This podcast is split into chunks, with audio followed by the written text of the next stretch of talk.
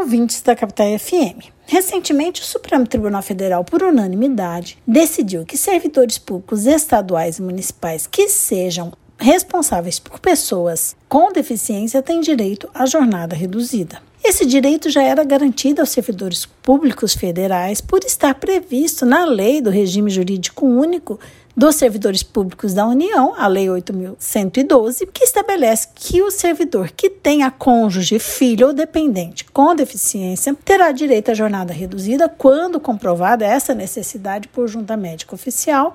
independentemente de compensação de horário e sem prejuízo de sua remuneração. A decisão que garantiu a extensão aos servidores públicos estaduais e municipais foi tomada no julgamento de um recurso extraordinário que foi interposto perante ao Supremo por uma servidora pública estadual contra a decisão do TJ de São Paulo, do Tribunal de Justiça do Estado de São Paulo, que havia negado a ela o direito de ter sua jornada reduzida em 50% para que ela pudesse cuidar de sua filha com transtorno do espectro autista. Para o Tribunal de Justiça do Estado de São Paulo, não havia ou não há previsão legal desse direito destinado aos servidores públicos naquele estado. No entanto, segundo o relator é, do recurso, ministro Ricardo Lewandowski, em que pese a ausência de legislação infraconstitucional sobre o assunto, é plenamente legítima a aplicação da lei federal aos servidores dos estados e dos municípios diante do princípio da igualdade substancial previsto na Constituição Federal e na Convenção Internacional sobre o Direito das Pessoas com Deficiência,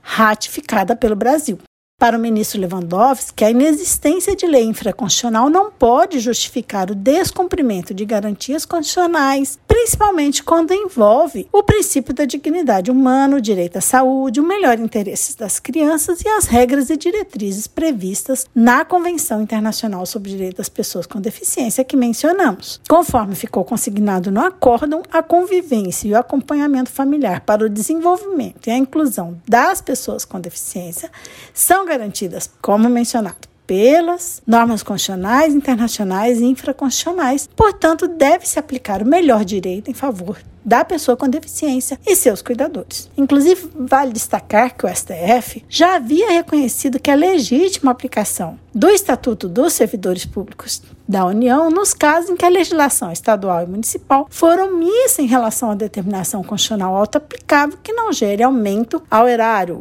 Né? Dessa maneira, o entendimento adotado pelo Supremo vai ao encontro do princípio da igualdade previsto na Constituição e na Convenção mencionada, pois os servidores públicos federais, pais ou cuidadores legais, têm direito ao horário especial sem a necessidade de compensação de jornada, de redução é, de vencimentos, assim deve se aplicar. Da mesma forma, esse direito aos servidores públicos, então, em situações análogas. A referida decisão foi publicada dia 12 de janeiro deste ano, de 2023, e deve ser, então, acolhida e respeitada por todos os órgãos da administração pública municipal e estadual. Registramos que decisões com o mesmo teor, ou seja, redução de trabalhadores que têm pessoas com deficiência sob sua responsabilidade, também têm sido proferidas pelo Tribunal Superior do Trabalho, beneficiando os trabalhadores submetidos ao regime da CLT. Nesses casos, o fundamento tem, que tem sido adotado pelo, das, pelas decisões tem sido semelhante usado pelo Supremo, ou seja,